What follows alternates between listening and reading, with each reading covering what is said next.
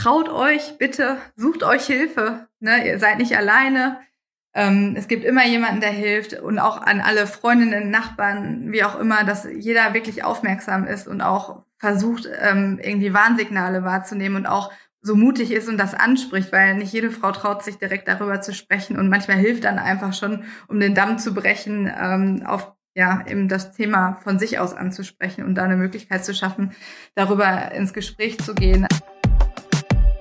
Hi und herzlich willkommen im Me Too Podcast, dem Podcast für Opfer und Betroffene von sexueller Gewalt. Ich bin Mai Mühren und ich führe dich hier durch. Bitte, bitte sei achtsam mit dir beim Hören des Podcasts. Wenn dich die Inhalte triggern, such dir auf jeden Fall Hilfe, denn das Schweigen hat ein Ende.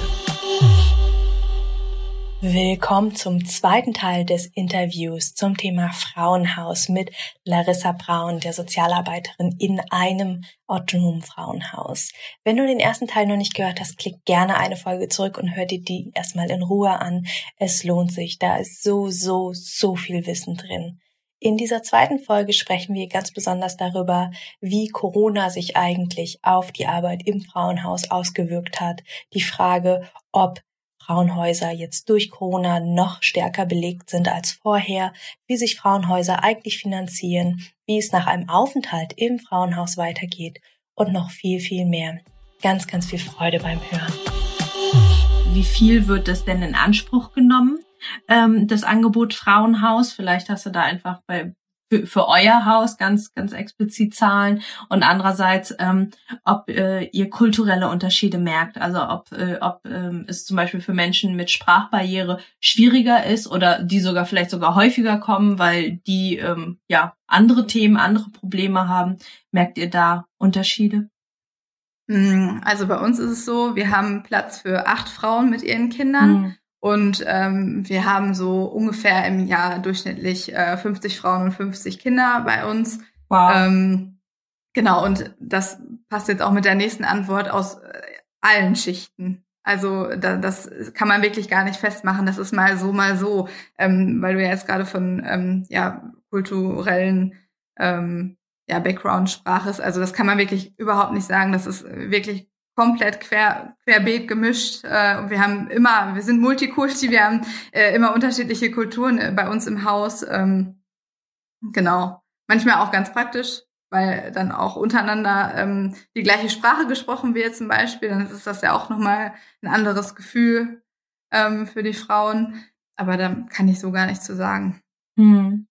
So. Okay. Und du meintest auch im Vorgespräch, na, einerseits Kultur, also kulturell gemischt, aber tatsächlich auch Gesellschaftsschichten. Also das, das ist ja. ähm, nicht so dieses Bild von äh, der Unterschicht Frau, die dann da im Frauenhaus sitzt, sondern tatsächlich Nein. auch Frauen, von denen man es nie erwarten würde. Genau, zum Beispiel fällt mir jetzt spontan ein, die Frau eines Chefarztes beispielsweise. Mhm. Ne, also es ist, kann man wirklich gar nicht, ähm, Gewalt ist überall. Und das ist ja auch das gesellschaftliche Tabu eben, ne? Weil mhm. man das so denkt, ne? Das ist einfach überall. Ja. Ähm, ein Bild vom Frauenhaus, was, äh, was viele äh, FollowerInnen ähm, gesagt hatten, ähm, wo, was sie sich vorstellen, ist, dass äh, der Bedarf viel, viel höher ist, als es Plätze gibt. Ähm, wie ist denn das in deiner Wahrnehmung? Definitiv. Also wir okay. lehnen wirklich viele Frauen auch ab, gerade in den, also es ist halt immer es ist eine hohe Fluktuation manchmal, dann bleiben die Frauen vielleicht nicht ähm, lange. Es geht ja auch nicht jede dann ihr eigenes Leben, sondern manche Frauen gehen ja auch zurück zum Mann dann. Ähm, mhm. Und dann gibt's Phasen, da sind wir wirklich äh, dauerhaft ähm, quasi voll belegt. Also das ist ganz unterschiedlich, aber in den Phasen, wo wir voll belegt sind, lehnen wir halt auch viel ab. Und ich habe die Erfahrung gemacht, jetzt gerade Anfang des Jahres, ähm, wo der Lockdown war und dann wieder die Lockerung kam. Also man hat es ja heiß in den Medien auch diskutiert, wie ist es denn dann jetzt? Ne? Steigen die Fallen von häuslicher Gewalt? Und ähm, es war erstaunlich ruhig. Da dachten wir schon, oh, ist das jetzt die Ruhe vor dem Sturm irgendwo? Und äh, ich kann mich erinnern, an einem Freitag, dann hat wirklich der Hörer heiß geklingelt und ich habe an einem Tag sieben Frauen ablehnen müssen. Und auf dieser Internetseite, die ich eben erwähnt hatte, ähm, waren alle Häuser, alle Häuser waren rot. Also das war dann wirklich so ein äh, krasser Einbruch. Aber das ist halt auch, also es war jetzt dann der Situation geschuldet, aber es ist auch konstant so. Ne? Wir müssen immer Frauen ablehnen. Mhm. So. Und teilweise kommen ja auch deswegen auch Frauen aus einem ganz anderen Bundesland zu uns, ne? Okay. Weil eben im eigenen Bundesland kein Platz mehr frei ist, ne? Mhm. Und ähm, also es stelle ich mir, also sehr, sehr frustrierend vor als Frau, wenn ich äh, da auf Hilfesuche bin und dann da eine Ablehnung bekomme. Ähm, und euch tut sicherlich auch im Herzen weh. Ähm, könnt ihr da, habt ihr dann noch Möglichkeiten zu helfen? Also, dass ihr zum Beispiel äh, sagt, ah, wir können mal äh, schauen, ob wir vermitteln oder gebt ihr dann zum Beispiel diese Webseite an, dass die dann da nochmal schauen sollen, wie, ähm, ja, wie, wie, wie geht's weiter nach einer Absage? Ja, also meistens gucke ich dann schon parallel, wenn, mhm. wenn ich weiß, okay, jetzt habe ich gerade eine Anfrage, dann mache ich schnell die Seite offen, gucke und gebe dann die ähm, oder frage kurz ab, was die Frau sich selber vorstellen kann, ne, worum es jetzt geht, will die Frau weiter weg oder vielleicht in den Nachbarort wegen der Arbeitsstelle oder so. Dann mhm. ähm, gebe ich dann halt die entsprechenden Nummern weiter. Genau, oder ansonsten gucke ich halt oder frage ab, ähm, was für Möglichkeiten noch in ihrer Nähe sind, wo sie sich vielleicht auch tagsüber mal melden kann, irgendeine Beratungsstelle oder so, oder gucke parallel nach einer Nummer dann da auch. Also ist auch dann ganz unterschiedlich. Manchmal reicht den Frauen das dann auch als Antwort und die gucken dann selber weiter. Mhm. Okay. Genau. Oder wenn, wenn das dann nicht so ganz so akut ist, sondern ein geplanter Auf, ähm, Aufenthalt sein soll. Also man kann ja auch sagen, okay, ich habe die Möglichkeit, Ende nächster Woche äh, ist mein Mann nicht da, dann möchte ich gerne, wird dann was frei. Das können wir ja dann auch abschätzen, ne? Mm, so. Okay. Na, dann kann man das auch mal planen. Also mhm. reservieren machen wir grundsätzlich nicht, aber manchmal ist es planbar, dass man dann halt so ein bisschen guckt, ne? Oder wenn mhm. sich intern im Haus nochmal was verändert, mhm. ähm, dann müssen die Frauen leider auch immer am Ball bleiben. Manchmal sagen wir auch, ruft einfach nochmal an, ne? Mhm. Ja. Finde ich auch nochmal spannend, einfach ein super spannender Aspekt, ähm, den ich auch so gar nicht klar hatte, weil für mich war echt Frauenhaus so, okay, ich äh, habe Probleme und ich hau jetzt ab. Aber dass da echt ähm, klar ein jahrelanges Thema hinten dran ist, dass die Frauen dann eher schauen, okay, wann ist ein günstiger Moment abzuhauen, wenn, keine Ahnung, ja. der Mann auf Dienstreise ist oder gerade auf Schicht ist oder irgendwie, keine Ahnung, irgendwas ja. anderes tut, um dann flott die Sachen zu packen und einfach weg zu sein. Das ist ähm, Stimmt, ja, teil, kann ich mir vorstellen, wahrscheinlich sogar häufiger, oder? Dass es eher von langer ja. Geplant ist als äh, ein Affekt. Ja.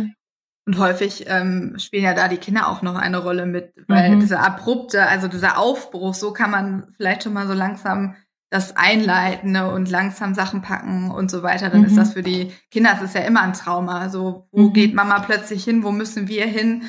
Ähm, ne? Das spielt dann auch bei den Frauen ja häufig eine Rolle, dass sie das einfach so, ja, sanft kann man nicht sagen in dem Zusammenhang, aber schon so, ne, du weißt, was ich meine. Also. Ja. ja. ja. Mm, du hast vorhin schon das Thema Corona angesprochen und da kam auch eine Frage ähm, von einem Follower, tatsächlich einem Mann, der fragte, äh, wie ähm, die Corona-Maßnahmen eure Arbeit im Frauenhaus ähm, erschweren oder ob es mit, dadurch jetzt eben bürokratische Hürden für euch gibt. Mhm. Ja, also wie schon gesagt, beengtes Zusammenleben. Wir im Büro arbeiten in unseren zwei Büros. Das hört sich jetzt riesig an, aber die zwei Büros sind ähm, wirklich sehr klein und wir arbeiten da ja äh, mit fünf Mitarbeiterinnen das heißt, wir können den Abstand gar nicht wahren, schon gar nicht ähm, Beratungsgespräche in der Form ähm, anbieten, wie wir es vorher getan haben. Und unsere Arbeit lebt ja vom persönlichen Kontakt. Das heißt, es hat das insofern erschwert, dass wir halt gar nicht diese psychosoziale Beratung mit der Nähe machen können, konnten. Mhm. Ne, ich, ich umarme ja auch mal oder äh, ne, wir, wir spenden ja auch Trost und das war halt in dem Maße nicht möglich, sondern wir mussten es wirklich aufs ähm, ja, Nötigste quasi beschränken ähm, gucken, dass die wirklich ihr Geld haben, abgesichert sind irgendwo und ähm, ja, im Prinzip Tür- und Angelgespräche führen, weil es leider nicht anders möglich war, um uns auch nicht zu gefährden, beziehungsweise die Frauen ja auch nicht. Ne? Mhm. Ähm, genau, also das, das war wirklich super schwierig und ähm, wir haben dann auch geguckt, dass wir uns als Mitarbeiterin möglichst aus dem Weg gehen und äh, zum Teil auch dann äh, abwechselnd von zu Hause dann arbeiten. Dann habe ich auch mit meinen Klientinnen äh, beispielsweise über ähm, ja, WhatsApp oder Zoom gesprochen, dann eben. Das geht da dann auch. Also wir haben versucht, die digitalen Möglichkeiten in unserem Rahmen äh, auszureizen, was natürlich ja schwierig ist, weil wir sind ja auch systemrelevant, ne? Mhm. Ähm, aber das muss man halt irgendwie abwägen, was funktioniert jetzt für uns und was nicht, ne?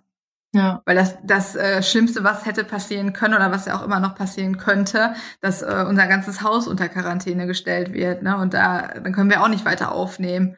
So. Hm.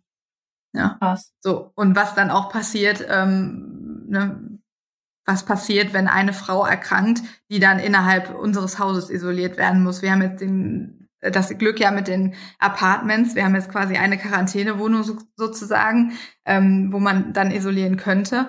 Äh, aber das haben halt andere Häuser nicht. Ne? Und was ist dann? Mhm. Die mussten dann zum Teil ja auch externe Wohnungen irgendwie äh, ja anmieten, beziehungsweise haben die dann auch von den Städten irgendwie zur Verfügung gestellt bekommen. Also das waren halt wirklich solche Herausforderungen. Ne? Mhm. Wow. Ja sehr, sehr vielfältig.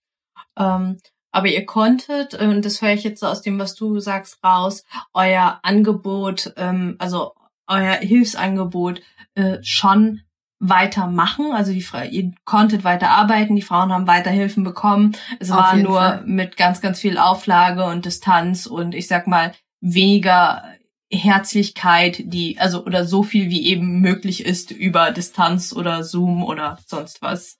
Genau, also hm. äh, wir haben dann auch äh, die Zeiten genutzt. Also ich habe dann Beratungsspaziergänge zum Beispiel angeboten. Dann waren wir halt viel draußen. Ne? Das, das mhm. ging ja dann. Ähm, halt unsere Gruppenangebote jetzt äh, mit der Personenanzahl ging natürlich nicht mehr, aber wir haben halt schon mhm. geguckt, dass wir das möglich machen, was irgendwie ging und auch dann halt die Nähe zu schaffen, wo sie eben dann ging, draußen mhm. oder wie auch immer. Aber ähm, genau, das haben wir schon versucht. Mhm. Okay. Ähm, eine große Frage, äh, die sich immer wieder gestellt hat, war, wie geht's denn danach weiter? Also du hast schon erzählt, ihr unterstützt, während äh, sie im Frauenhaus sind schon und man kann gar nicht so genau sagen, wie lange sie im Schnitt da sind, weil das einfach total davon abhängt, ja, vom individuellen Fall abhängt. Ähm, aber wie geht's denn weiter? Wie geht's für die Frauen nach dem Frauenhaus weiter? Was hast du da? Also gibt es da irgendwie so, ja, mhm. Richtlinien, Schnitt, Erfahrungswert?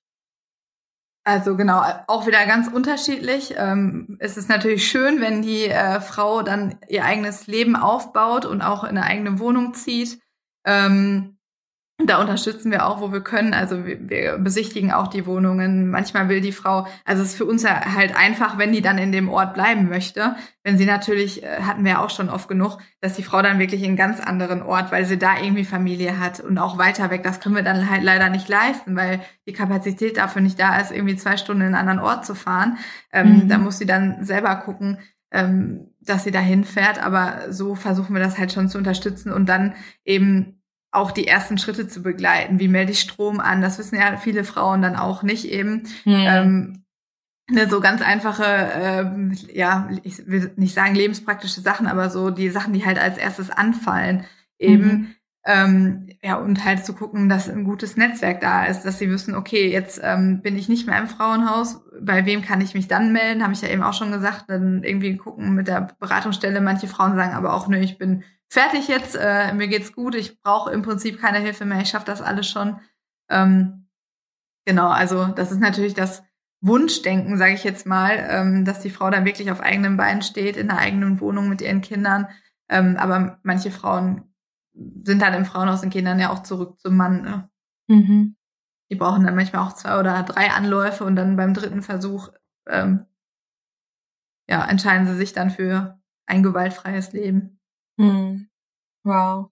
Hast du Erfahrungswerte, wie, wie die Verteilung ist? Also wie viele, also einfach aus dem Gefühl heraus, wie viele Frauen zurückgehen ähm, zum Mann, zum Partner, zur dritten Person, die Gewalt ausübt? Oh, da hätte ich heute Morgen mal in die Statistik gucken müssen. Die führen wir tatsächlich auch. Ähm, oh, wow. Ich, ich kann es jetzt leider, also aus dem Bauch heraus gar nicht sagen. Für mhm. mich ist es gerade total ja, total unterschiedlich, also ganz zwiegespalten. Es mhm. gibt viele, es gibt leider viele Frauen, ähm, die dann zurückgehen, aber es gibt auch um so mehr Frauen, die dann wirklich ähm, ja ja eigenständig dann leben. Mhm. Kann ich nichts zu sagen, ehrlich gesagt. Okay. Gar nicht schlimm. Ähm, wie ist es für dich als Mitarbeiterin? Ich meine, du, du bist ja nicht nur Mitarbeiterin, das ist ja kein, äh, ich sag mal, keine klassische Konzernbüroarbeit, die du da machst, mhm. sondern du bist da ja auch Mensch. Ähm, wie ist das für dich, wenn, äh, wenn eine Frau ja, wenn zurückgeht zu ihrem Partner? Das stelle ich mir schwer vor. Kannst du, also was, was passiert dort bei dir? Oder bist du da mittlerweile so professionell, dass du sagst, naja, ist schade, ist jetzt so, aber du hoffst, dass sie einfach nochmal kommt und äh, das dann hm. das nächste Mal klappt? Ähm, ich glaube, ich kann mich da mittlerweile ganz gut abgrenzen. Das war vielleicht mhm. auch nicht immer so, aber mittlerweile denke ich, habe ich da schon einen Weg gefunden, weil ich einfach der Überzeugung bin, ähm, egal was dieser Frau im Leben noch passiert, man sieht sich ja auch nicht unbedingt noch ein zweites Mal wieder, aber mhm. sie wird irgendwann an unsere Arbeit zurückdenken. So, mhm. und was positiv aus ähm, dieser Zeit. Und wenn das nur zwei Tage bei uns waren, irgendwas Positives mitnehmen. Und ähm, mhm. ja, das ist halt so ein bisschen, ich sag mal, in Anführungsstrichen mein Trost. Also ähm, mhm. ne, das, das halte ich mir einfach immer vor Augen und dafür überwiegen ja auch einfach diese schönen Momente, wenn man dann wirklich sieht, okay, äh, die Frau hat es geschafft und wir haben ihr dabei geholfen. Ne? Mhm. Ähm, genau. Also ich hatte das auch schon mal einmal, da ähm, war ich im Urlaub, äh, zwei, drei Wochen und ähm, dann kam ich wieder und dann sagten die Kolleginnen, ja, deine Klientin, also wir haben halt ähm, uns das so aufgeteilt, dass jeder so seinen ähm, Bezugs, seine Bezugsberaterin hat sozusagen. Mhm. Und äh, dann sagte sie, ja, äh, die Frau ist jetzt leider zurück zum Mann gegangen und dann war bei uns so ein bisschen äh, dieses Gefühl, okay, sie hat gewartet, bis ich nicht da bin, weil wir halt so eine enge Vertrauensbasis hatten und sie mich vielleicht auch nicht vor den Kopf stoßen wollte, weil sie selber wusste, oh, jetzt hat die so viel für mich gemacht, so, ne? Mhm. Ähm, also solche Momente gibt's dann auch, ne? Und dann, ja, muss man halt gucken. Ja. Oder manchmal machen wir uns ja auch dann ganz große Sorgen, dass wir dann auch im Team nochmal äh, untereinander uns beraten müssen, wie gehen wir damit weiter um, sind von uns auch noch Schritte notwendig. Äh, wenn da Kinder auch im Spiel sind, ist da irgendwie Kindeswohlgefährdung ähm, zu vermuten. Da müssen wir dann halt auch einfach gucken, ne, dass wir mit, also für uns dann auch ein gutes Gefühl haben, wenn diese Frau dann ähm, wieder zurückgeht. Ne? Okay. Also das heißt, da seid ihr dann auch, also ihr habt einen Blick auf die Kinder und zur definitiv. Not ähm, auch Jugendamt. Genau, definitiv. Also Frauenhaus, das möchte ich auch nochmal in aller Deutlichkeit sagen, ist auch immer ein Kinderhaus. Also wir gucken genauso, dass die Kinder äh, gut versorgt sind und ähm, äh, ja, die Erzieherinnen auch eben parteilich für die Kinder da sind. Ne? Genauso mhm. wie wir jetzt oder ich jetzt für den Frauenbereich zuständig sind, kriegen die genauso Hilfe und werden auch genauso ernst genommen. Ne? Jeder ist gleichberechtigt eben. Mhm. Das finde ich ja. ein schönes Statement. Ja. Hm. Ähm, eine Frage, die, ganz, die ich ganz goldig fand, war, ähm, darf man denn rausgehen, wenn man im Frauenhaus lebt? Ein Mythos. ja, das ist tatsächlich, das ist tatsächlich ein Mythos, weil die Frage kommt auch von den Frauen öfter, die ins Frauenhaus äh, flüchten. Natürlich darf man rausgehen. Also wir sagen dann immer scherzhaft, wir sind kein Gefängnis. Ihr dürft rausgehen. Äh, ihr müsst euch nur halt kurz einmal abmelden. Da, erstens, damit wir uns nicht Sorgen machen, wo ist diese Frau auf einmal, weil ähm, ne, aus dem Stadtbummel von zwei Stunden können auch mal zehn Stunden werden und dann machen wir uns wirklich Sorgen. Und äh, es geht halt, was ich ja Anfang schon erwähnt hatte, um das Türöffnen eben, ne? Mhm. Äh, dass man halt im Austausch ist, wann halt wer zu Hause ist. Aber natürlich darf man raus. Man ist, wie gesagt, komplett selbstbestimmt. Mhm. Man kann auch mal äh, ein paar Tage sich äh, aus dem Frauenhaus rausziehen und mal bei einer Freundin übernachten oder so. Das geht auch. Mhm. Dann muss halt alles abgesprochen sein. Okay. Ja, macht ja Sinn. Also so, also einerseits so die freiheitsliebende Mai in mir macht natürlich was, ich muss für alles ja. äh, alles irgendwie mich abmelden und abnicken, ich bin doch erwachsen, aber andererseits klar, dafür kriege ich ja dann Sicherheit, dafür kriege ich Schutz, genau. dafür kriege ich andere achten auf mich und passen auf und machen sich Sorgen.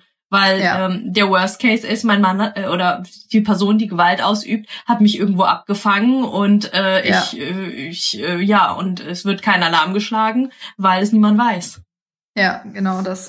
Wir haben auch, ähm, das ist auch ein Teil unserer Hausordnung zum Beispiel, äh, wenn die Frau dann ähm, irgendwie 48 Stunden oder 36 Stunden, weiß ich jetzt gar nicht, ähm, nicht unab, also unabgemeldet nicht, Moment, wenn die Frau sich nicht abmeldet und dann halt die ganze Zeit weg ist und wir nicht wissen, wo, dann äh, können wir das Zimmer halt auch nicht so lange frei halten, weil dafür kriegen wir einfach zu regelmäßig und zu oft Anfragen. Dann oh, wow. äh, sehen wir halt auch nicht, dass die Frau dann noch Schutz braucht, ne? Weil, mhm. also das sollte ja auch für die Frau dann an oberster Stelle stehen.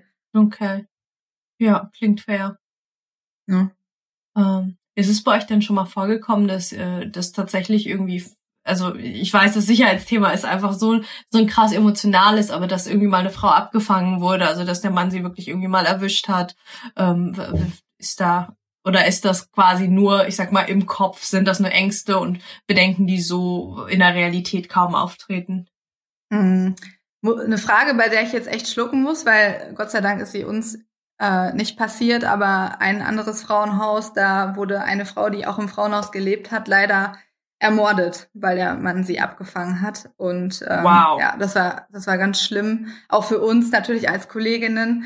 Ähm, mhm. Aber das ist tatsächlich passiert dann. Okay, also. Genau, also. Die Angst ist nicht unberechtigt. Ja. Ja, also ich, ich kenne die Umstände nicht. Ich weiß nicht, äh, wie der Mann sie dann letzten Endes gefunden hat. Das weiß ich alles nicht. Ich weiß nur, dass es leider dann zu dem ja schlimmsten Fall, den man sich so vorstellen kann, gekommen ist. Ne? Mhm. Krass. Ja. Ähm, eine Frage, die ich noch ganz spannend fand, war, wie lange darf man denn im Frauenhaus bleiben? Also habt ihr eine Maximumzeit, wo ihr sagt, äh, und dann husch husch, oder ist das auch wieder super individuell? Sehr individuell, aber ähm, also wir gucken halt schon, wir sind ja permanent im Austausch mit der Frau, ähm, was hat sie für ein eigenes Tempo und ähm, ja, wir, wir gucken halt, wir müssen ja, im Grunde genommen müssen wir auch ein bisschen gucken, dass dann auch irgendwann ein bisschen Bewegung in die ganze Situation reinkommt, damit auch wieder Platz für die nächsten Frauen geschaffen wird. Ne? Also mhm. wir, um Gottes Willen, wir machen keinen Druck oder so, aber wir mhm. gucken dann schon, dass wir dahingehend unterstützen, ähm, was sind so die nächsten Schritte, was kann sich die Frau vorstellen, äh, wollen wir anfangen, Wohnungen zu suchen, dann unterstützen wir dabei und ähm, genau. Mhm.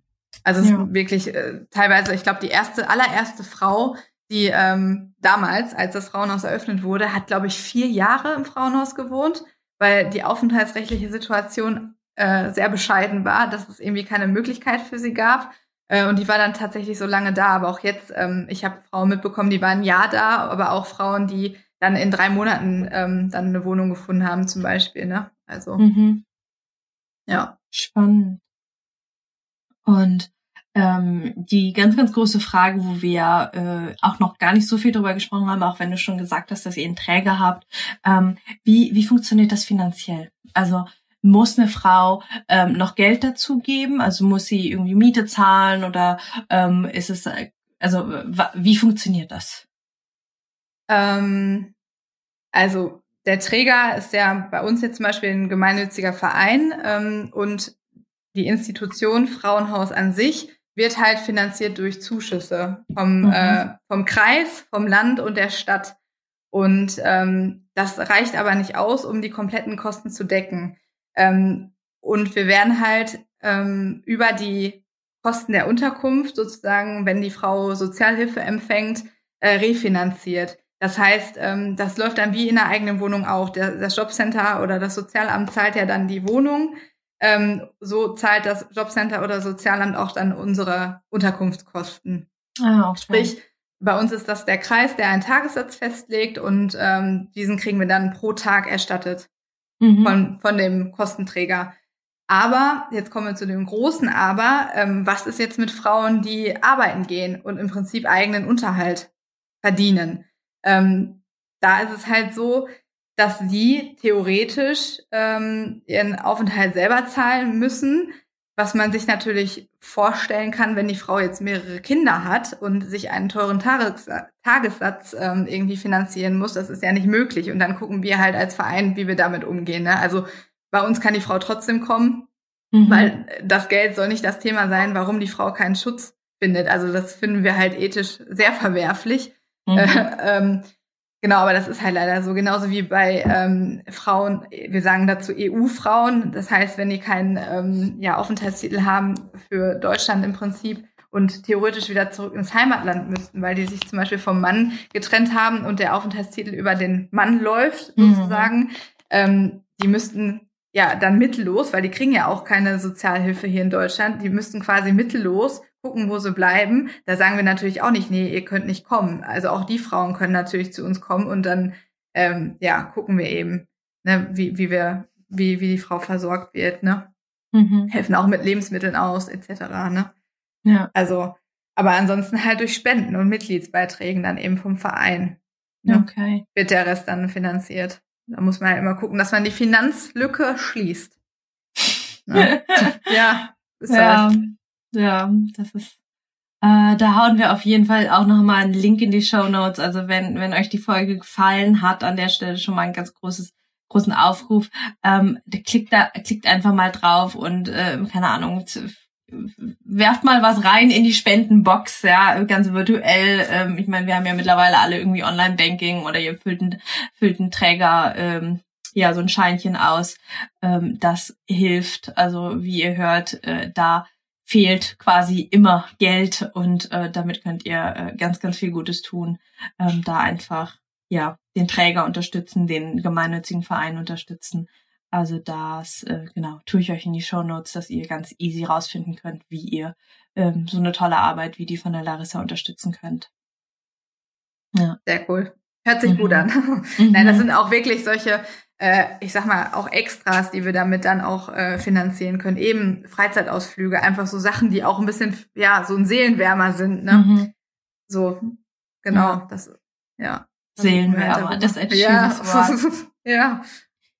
Super schön. Ähm, dann hatten wir noch eine interessierte Frage, die fand ich ganz spannend. Ähm, wie kann man denn dort arbeiten? Also da, das, das fand jemand so cool, dass sie gefragt hat, was, was muss man denn tun, um für, für ein Frauenhaus arbeiten zu können? Ähm, Stellenausschreibungen lesen. Nein, also ähm, es werden immer mal Stellen frei, definitiv. Also man kann ja auch mit ganz unterschiedlichen ähm, äh, ja, Professionen arbeiten. Wie gesagt, ich mhm. bin Sozialarbeiterin und ähm, wir haben ja auch Kolleginnen, die sind Erzieherinnen. Einige, das ist, kommt ja jetzt auch wieder aufs Haus an. Einige mhm. arbeiten nur mit Sozialarbeiterinnen. Bei uns sind jetzt halt Erzieherinnen. Wir haben auch eine Verwaltungskraft. Also das kommt dann drauf an, was hat man selber für eine ähm, Berufsausbildung oder ja, grundsätzlich. Sind halt mhm. immer mal wieder, wie in jedem anderen Bereich auch, mal Stellen frei gerade auch, weil jetzt so ein bisschen der Generationenwechsel auch stattfindet. Ähm, die Frauen, die das alles gegründet haben, die gehen so langsam alle in Rente und mhm. da werden sicherlich immer die ein oder anderen Stellen auch frei. Mhm. Und es werden auch immer Frauen, also es können ja nur Frauen bei uns arbeiten, ne? immer engagierte Frauen gesucht, die so ein bisschen das Herzensprojekt der Gründerdamen weiterführen. Mhm. Genau. Mhm. Ähm, du hast es ja schon angerissen, aber ich fand es immer super spannend. Ähm, Du hast es mir im Vorbereitungsgespräch erzählt. Frauenhäuser gibt es noch gar nicht so lange in Deutschland. Ne? Also kannst du uns da ein bisschen aufklären, was, äh, was eigentlich die Geschichten hinter Frauenhäusern sind, seit wann es die gibt? Ähm.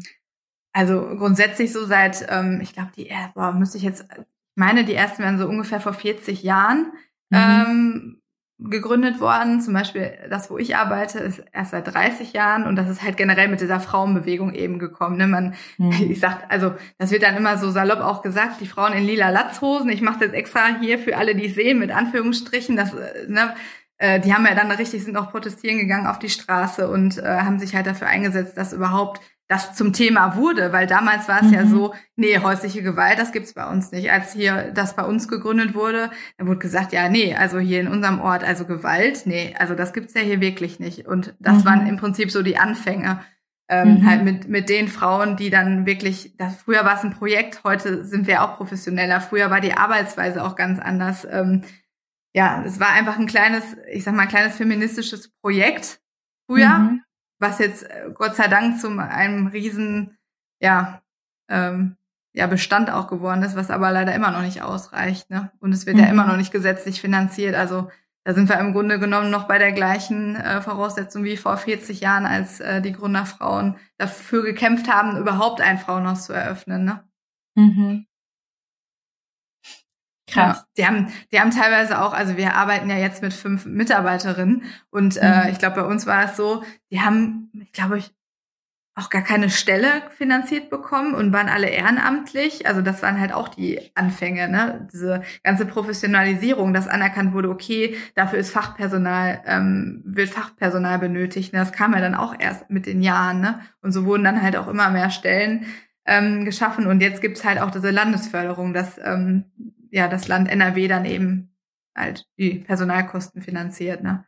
Mhm. Aber das hat auch dann lange gedauert. Ne? Das war nicht ja. dann von vornherein so. Krass. Ja. Wow. Ähm, viel, viel Thema, viel krasser, starker, spannender Input. Ich habe super, super viel gelernt von dir. Ähm, Gibt es noch was, wo du sagst, ähm, darüber müssen wir noch, noch sprechen, das haben wir noch nicht erzählt, das ist dir noch super wichtig. Ähm, hau raus. Mir ist nur ganz wichtig zu sagen, traut euch bitte, sucht euch Hilfe. Ne? Ihr seid nicht alleine.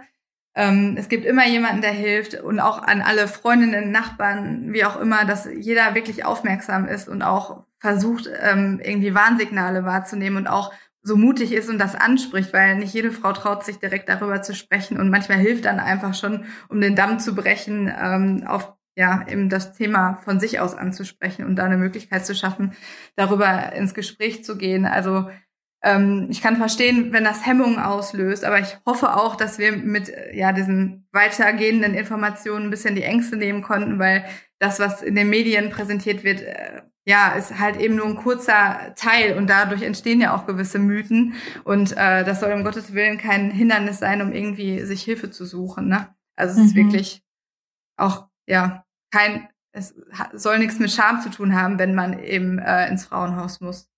Mhm. Ja, super gut. Ähm, du hast gerade äh, von Warnsignalen gesprochen. Kannst du uns noch ein paar nennen, wie jemand ähm, ja tatsächlich als Freund, Freundin, ähm, jemand, der die nebendran ist, woran, woran sehe ich, woran könnte ich merken, was könnte mir auffallen, ähm, wenn sich bestimmte Merkmale häufen, dass ich vielleicht mal frage. Hm.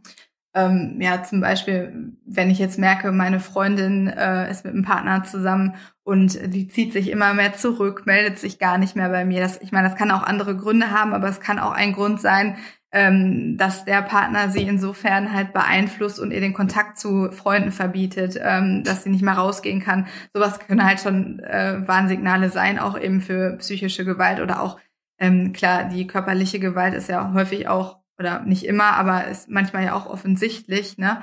Äh, wenn auf einmal meine Freundin erzählt, ja, ähm, ja, ich bin hingefallen, kann man das ja auch mal hinterfragen, war das wirklich ein Sturz oder kommt das vielleicht ähm, eben von körperlichen Übergriffen? Mhm. Ne? Oder auch aufmerksam sein, was die Kinder erzählen, weil ähm, die erzählen dann halt auch häufig dann schon mal so durch die Blume, die trauen sich das ja dann auch nicht richtig anzusprechen, aber so im Spiel, äh, ja doch im Spiel, auch im Kindergarten, da könnte man es halt auch merken mit gewissen Äußerungen. Ne? Also eigentlich kann, ja, man sollte grundsätzlich sensibel dafür sein, ne? Mhm. Und auch mal Sachen hinterfragen, die man vielleicht dann auch erstmal so hinnimmt. Ne? Wenn man irgendwie einen Verdacht hat, vielleicht dann auch mal einen Moment da dranbleiben bei dem Gedanken und nicht direkt als, ach, wird schon nix sein, ähm, abtun. Ne? Mhm. Weil jede dritte Frau äh, erfährt häusliche Gewalt und ich glaube, jeder von uns äh, wird dann irgendwie auch mal in seinem Leben jemandem begegnen, der im Prinzip betroffen ist. Ne? Ja. Ja.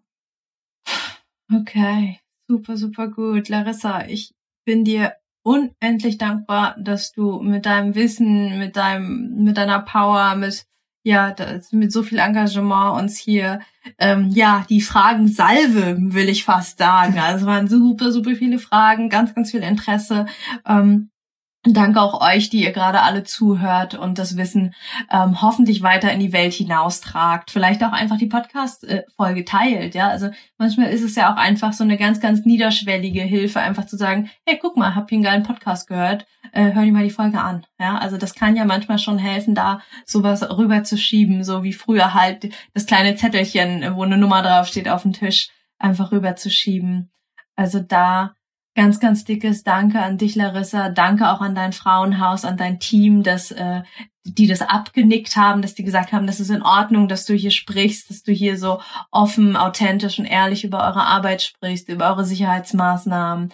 Ähm, das ist einfach so, so toll, dass ähm, ich und hoffentlich auch alle anderen, die gerade zuhören, ein viel, viel besseres Bild davon haben, was Frauenhäuser eigentlich alles tun, was sie alles leisten. Und ähm, ja, hoffentlich, dass da mehr von in Anspruch genommen wird, dass da ein anderes Bild in der Gesellschaft entsteht und hoffentlich noch viel, viel mehr Frauenhäuser überhaupt gegründet werden, damit äh, all der Bedarf auch gedeckt werden kann und darf. Genau. genau. Larissa, ich würde dir als meinem Gast das letzte Wort überlassen. Ja, ich danke dir und auch allen Zuschauern. Ich bin ganz überrascht, was doch für ja intensive Fragen auch kamen. Ähm, hätte ich gar nicht so gedacht, weil die Fragen, die uns immer so gestellt werden von ähm, ja, äh, Journalisten zum Beispiel, sind ja ganz andere. Und äh, ich finde es super, dass die wirklich jetzt so auch ins Detail gingen. Und das zeigt auch, dass man vielleicht auch, oder das schreibe ich mir jetzt auch ein bisschen auf die Fahne, da habe ich was aus euren Fragen gelernt, auch mal in der, in der Hinsicht vielleicht bei Infoständen oder so auch nochmal mehr aufzuklären, um einfach ein bisschen die ähm, ja, Hemmschwelle zu nehmen und die Ängste abzubauen. Deswegen möchte ich mich auch für diese Möglichkeit bedanken. Das war auch nochmal sehr besondere, ja, eine sehr besondere Möglichkeit, eben, um über das Thema zu berichten einfach, ne? Hm. Ah. Hm. Danke, Larissa. Danke dir. Das war's. Ein unglaublich wertvoller Zweiteiler in diesem Podcast. Ich glaube, dass das auch zu einer der meistgehörten Folgen werden wird. Ich habe unglaublich viel gelernt. Ich hoffe, du auch. Ich bin immer noch vollkommen geflasht von all dem Wissen und habe das Gefühl, okay, jetzt habe ich ein sehr, sehr klares Bild von Frauenhäusern. Ich hoffe, du hast ganz viel für dich mitgenommen und äh, ja, vielleicht, wenn das nächste Mal du auf jemanden stößt oder merkst, dass jemand in deinem Freundesbekanntenkreis etc ähm, Probleme hat und das Gefühl hast, Frauenhaus könnte was für die Person sein, dann schick ihr ihm doch zum Beispiel den Link hierzu zur Podcast-Folge und dann kann die Person sich einfach in Ruhe informieren und einfach sich die Doppelfolge anhören. Vielen, vielen Dank, dass du meinen Podcast hörst, dass du zu den 1000, 1500 HörerInnen pro Monat gehörst. Das ist so, so cool.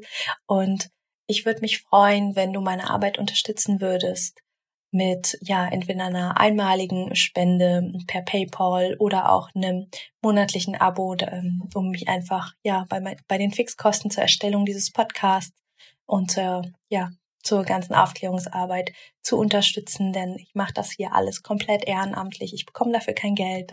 Andersherum, ich gebe sogar ziemlich viel Geld dafür aus, dass das alles hier so läuft und ich freue mich einfach riesig, wenn du mich dabei unterstützen magst. Ich, ähm, genau, wo? Den Link findest du in den Show Notes, äh, slash links. Einfach anklicken und da findest du dann beide Links, um mich auf einen virtuellen Kaffee zum Beispiel einzuladen. Ich drücke dich ganz doll, wünsche dir einen wunderschönen Tag und wir hören uns in anderthalb Wochen wieder mit der nächsten Podcast-Folge. Bis dahin alles Liebe, deine Mai. Ciao.